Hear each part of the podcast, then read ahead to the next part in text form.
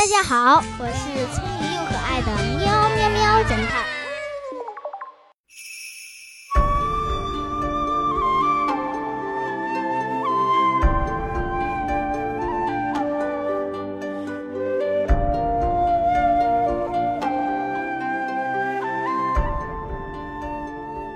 小朋友们，今天是端午节，据说是中国古代伟大诗人。世界四大文化名人之一的屈原投江殉国的日子，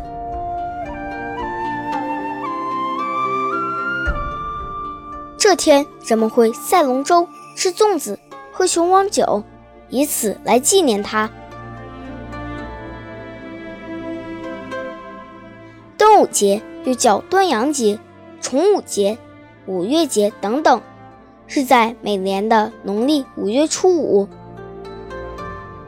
二零零九年，中国端午节还被列入世界非物质文化遗产。端午节你们会做什么呢？你们那里端午节有什么习俗呢？可以在留言区分享一下哦。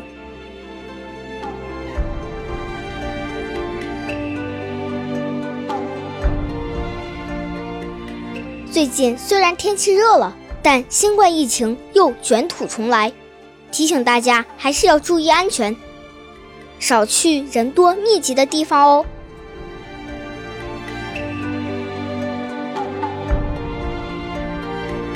既然端午节是为了纪念屈原，那么屈原是一个什么样的人呢？他的身上有着什么不同寻常的故事呢？今天喵侦探就来讲一讲屈原的故事。故事中有杜撰的地方，不一定和历史一样，大家只要听故事就好啦，不要跟我学历史哦。小朋友们，如果你喜欢我的节目，别忘了听完给我的专辑打个五星，这样我爸爸更有动力哦。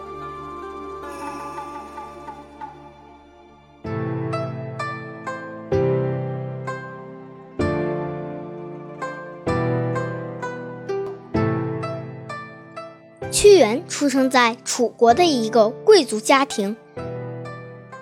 据说屈原小时候非常聪明，但是也贪玩，经常和小伙伴一起东跑西窜。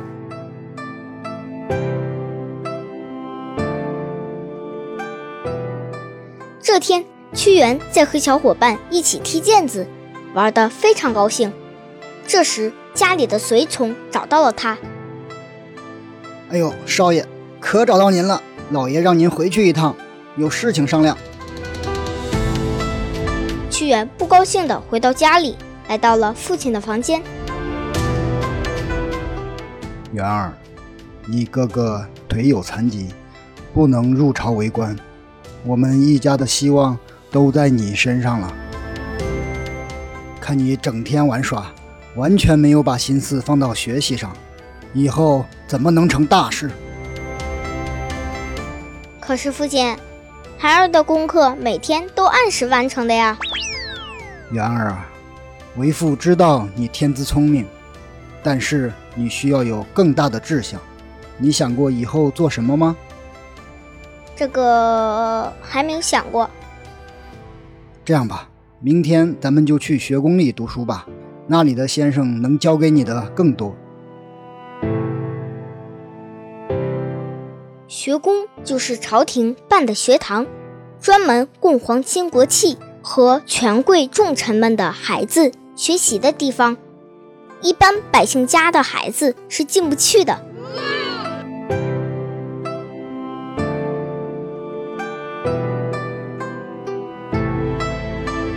于是第二天，屈原就随父亲进了学宫。没想到刚到学堂门口。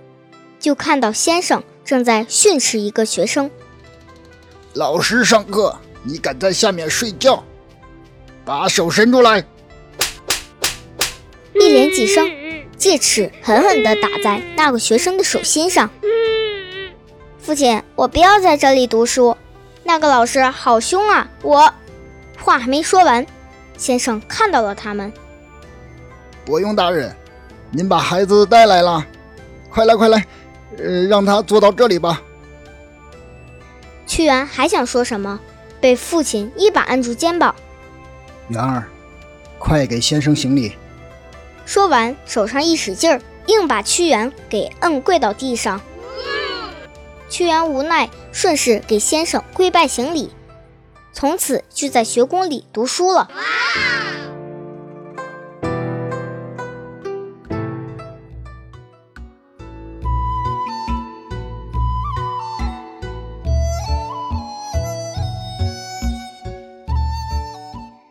在学宫里读书，屈原最聪明，也很用功。他写的文章总是受到先生的称赞，但是他还是最喜欢诗歌。这天，先生正在课堂上表扬屈原写的文章，忽然发现屈原在低头写着什么。屈原，你在写什么？哦，先生，我。我今天来学堂的路上听到了一首诗，怕忘了就写下来。哦，是什么诗？念一下给同学们都听听。是先生。关关雎鸠，在河之洲。窈窕淑女，君子好逑。停停停停！屈原，你这是什么诗？